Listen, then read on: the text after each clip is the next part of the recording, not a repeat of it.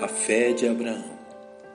Não é sem razão que, ao apresentar a justificação pela fé aos cristãos em Roma, o apóstolo Paulo tenha lançado mão do exemplo de fé do patriarca Abraão, mesmo que os acontecimentos referentes a ele tenham se dado dois mil anos antes da manifestação do Salvador. A doutrina da justificação pela fé é exposta em sua plenitude no quarto capítulo da Epístola aos Romanos, tendo por base a experiência de Abraão, exaltando o método divino de conduzir suas criaturas à salvação. Faremos bem em reconhecer as virtudes desta fé salvadora, retratada na experiência daquele a quem Paulo chamou de Pai de todos os que creem. Primeiramente, Reconheçamos que a fé manifesta por Abraão teve por ponto de partida unicamente a promessa feita pelo próprio Deus, como descrito no capítulo 15 do livro de Gênesis. Então o levou fora e disse: Olhe agora para os céus e conta as estrelas, se as podes contar. E disse-lhe: Assim será a tua descendência. E creu ele no Senhor imputou-lhe isto por justiça. Reconheçamos que nada além da palavra de Deus tem o poder de despertar a fé no coração do ser humano. Como dito aos Romanos, de sorte que a fé é pelo ouvir e ouvir pela palavra de Deus. Uma prova inequívoca que a fé de Abraão foi baseada unicamente no que lhe disse o Senhor é que todas as evidências militavam contra as promessas de Deus.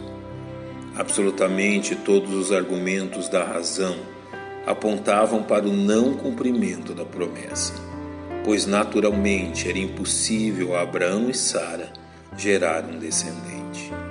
Paulo argumenta que naturalmente não havia esperança, mas que a fé despertada pelas promessas de Deus habilitou Abraão a crer o qual, em esperança, creu contra a esperança, tanto que ele tornou-se pai de muitas nações, conforme o que fora dito.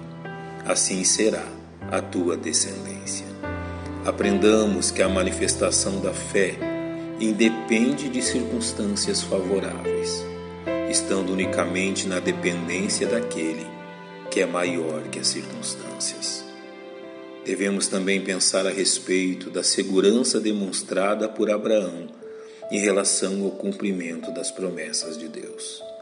O apóstolo Paulo nos ensina a razão pela qual Abraão estava seguro quanto às promessas do Senhor.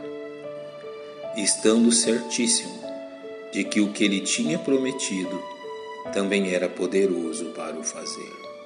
A segurança da fé sempre estará baseada no imutável caráter de Deus, jamais nos méritos de suas criaturas, como ensinou Paulo a Tito, em esperança da vida eterna, a qual Deus, que não pode mentir, prometeu antes nos tempos dos séculos. Finalmente, uma forte virtude da fé manifesta por Abraão reside em sua prática de vida coerente com sua fé nas promessas de Deus. Pela fé habitou na terra da promessa, como em terra alheia, morando em cabanas com Isaac e Jacó, herdeiros como ele da mesma promessa, porque esperava a cidade que tem fundamentos, da qual o artífice e construtor é Deus.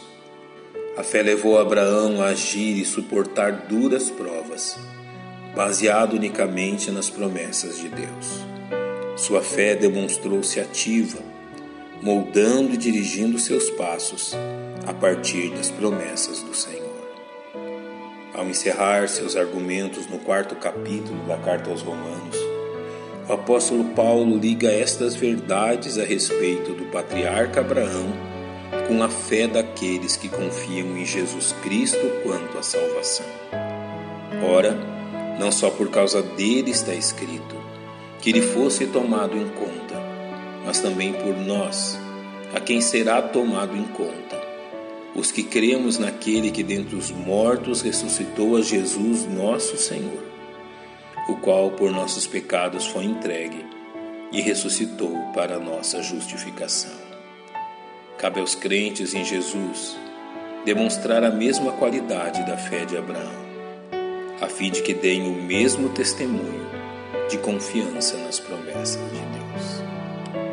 Pai, nós te louvamos pela fé depositada em nosso coração e cremos que a obra que tu começaste há de completá-la. E te louvamos em nome de Cristo, nosso Salvador. Amém. Um bom dia e que Deus lhe abençoe.